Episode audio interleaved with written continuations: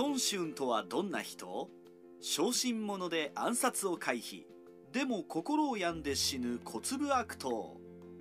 孫春は呉の王族に連なる人物であり諸葛閣を中殺して後独裁体制を敷き重帝の孫陳と合わせ西暦253年から259年まで6年間後で権力を握りました。しかしその政治は中殺した諸葛閣同様それ以上の独裁政治になり暗殺計画が続いて健康を損ない。ついには死んだ諸葛閣に殴られるという不思議な夢を見て以来衰弱が激しくなり死んでしまうのでした。晩年の孫権の信頼を得る。孫春はあざ名を支援といい建安24年西暦219年に孫教の息子として誕生します。孫春は孫権の弟孫生のひ孫にあたり王族でした。曽祖父の孫生は兄系統の孫一族とは距離をとっていましたが孫の孫教は積極的に呉の宮廷に出資重んじられて三期次郎となります。孫教の息子が孫春で若くしてキューバの達人で性格も大胆で花壇と孫権に好まれる性格であったので孫権の晩年には武衛都尉になって自中となります。2級の変の時孫権は孫和と孫派を廃して孫領を建てることを孫春に相談したと言われます。孫春は反孫和新孫和派閥で孫権が死の間際に孫和の冤罪に気がつき赦免しようとすると孫春は孫公孫露伴と共に強硬に反対して撤回させています。孫権の崩御の時政治を助けるよう遺書を受け武衛将軍を加えられ宮廷の警備を取り仕切り徒教皇に報じられました。諸葛閣の下で政治を取り仕切る。孫春は孫領の後見人として諸葛閣を推し自分の補佐としてくれるように強く推薦。これを受けて孫権は諸葛閣孫公当院を補佐役としました。しかし三党体制を不満とした孫公が諸葛閣排除を企むと孫春は諸葛閣と共同して孫公を殺害。諸葛閣当院を立てる形で政治に影響力を発揮します。諸葛閣を殺し当院を立て独裁色を強める。ところが今度は諸葛閣が義の合皮信条を包囲するも落とせず大敗。求心力を低下させ恐怖心から次第に独裁色を強め宮中を取り仕切る孫春とも対立します。おまけに諸葛閣は孫和の制裁の長子と叔父と姪の関係であることから孫和を優遇しようとし反孫和派の孫春の警戒心を煽ることになります。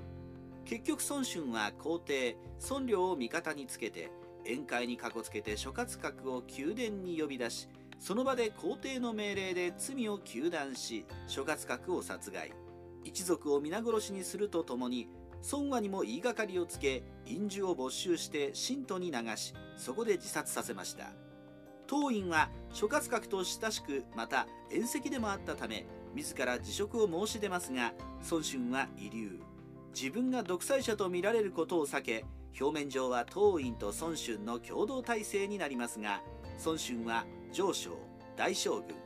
不春公を兼任し事実上の独裁者となります。人気をなくしていく孫春。ところが孫春には呉を運営して繁栄に導く力はなく自分が中殺した諸葛閣同様に孫領をないがしろにして政治を私物化する方向に向かっていきました。昇進で猜疑心も強い孫春は自分に敵対する人々を処刑し孫母の孫露伴と右挙な関係になったり孫露伴にそそのかされて毎晩救助を右挙するなど傍若無人な振る舞いをし周囲から恨まれていきます。このために五法元年254年秋には孫英に暗殺計画を立てられてました。計画は漏れて孫英は自殺しましたがこの後も王族による孫春暗殺計画は頻繁に起こり孫春は追い詰められていきます。外政に転ずるも失敗。五法2年255年正月。義の環球権文金が樹春で反乱を起こし義の追悼軍を迎撃すべく樹春を留守にします。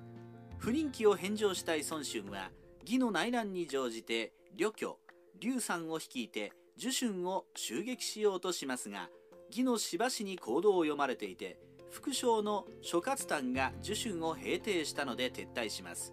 しかしその途中学科で敗北した文金が数万の兵と投降したのでこれを迎え入れました。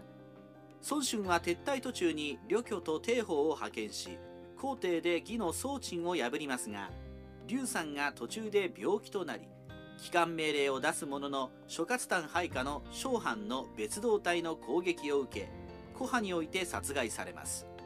結局義の内乱により呉が得たものは投降した性格最悪の文金と数万の兵だけでしたが孫春はこの文金ととても仲が良かったようです。またまた暗殺計画。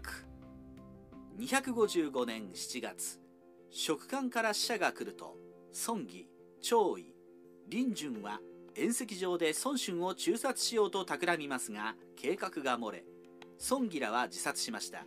この暗殺計画には孫露藩の妹で孫和派の孫ロイクも含まれ数十人が連座して中殺されました。どこまでもどこまでも2級の変は後を引いていたのです。求心力の低下を止められない孫春は能力の有無に関係なく独裁者がやりがちな方法を選択します。外政により国内の不満をそらそうと5番の北伐を画策したのです。ところがこれが孫春の命取りになりました。公領に城を築こうとして失敗。孫春は公領に城を築いて北伐の拠点にしようと考えます。しかしすでに呉は国力が疲弊しとても城を作れる状況ではなく軍神は皆内心反対でしたが孫春を恐れて言い出せませんでした。唯一当院がこれを諌めますが孫春はそれを黙殺して築城を開始。しかし城は完成せず無駄な土木工事で民衆は飢餓に苦しみ将兵の心も孫春から離反します。北伐準備中に精神疲労で急死。国内の憎悪にさらされても孫春は北伐路線を堅持します。五法3年256年8月マブダチ文金の勧めで寄せばいいのに文金劉山旅居周囲当氏を先方に清州助州への北伐を画策しました。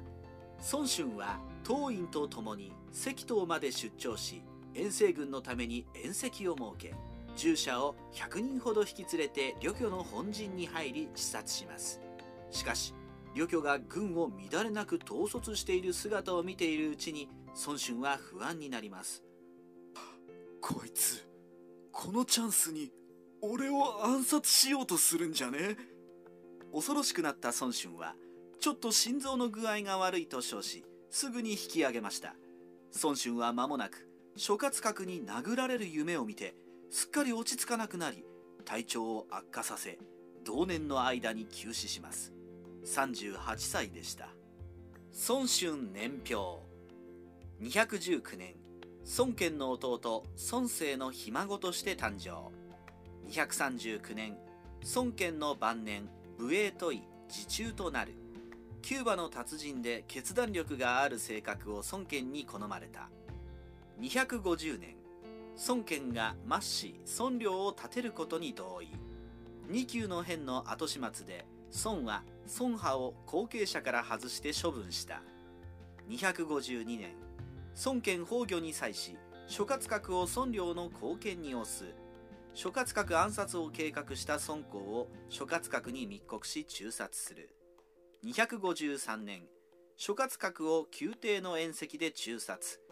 合皮信条の攻略に失敗し求心力を失った諸葛閣が独裁色を強めると孫領を抱き込み宮廷で殺害する。254年独裁色を強め暗殺計画が続く。反対者を殺害。孫露伴と密通など孫春の政治も独裁色を強めていき王族による暗殺計画が相次ぐ。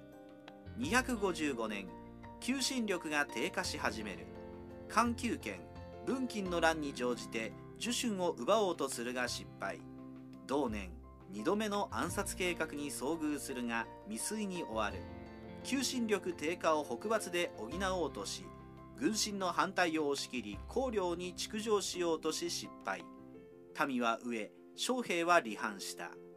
256年諸葛閣に殴られる夢を見て急死。再度北伐を計画し文金劉山旅居周囲東市を先方に。清州徐州侵攻を画策するが心臓の病を訴え引き上げる。同年諸葛閣に殴られる夢を見て以来精神のバランスを崩し病に伏せ急死38歳。三国志ライターカワウソの独り言。